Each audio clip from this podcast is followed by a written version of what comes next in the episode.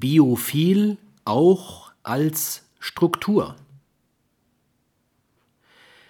Biophil können aber nicht nur Orientierungen, Einstellungen, Interessen, Erwartungen, Entscheidungen und Handlungen von Personen sein, sondern auch Strukturen und Funktionen sozialer Systeme. Wir sprechen ihnen genau dann die Eigenschaft biophil zu, wenn sie strukturell geeignet, vielleicht gar darauf angelegt und ausgelegt sind, die personale Biophilie aus der Abstraktion in das Konkrete zu führen, wenn sie sie funktional zu sich bringen.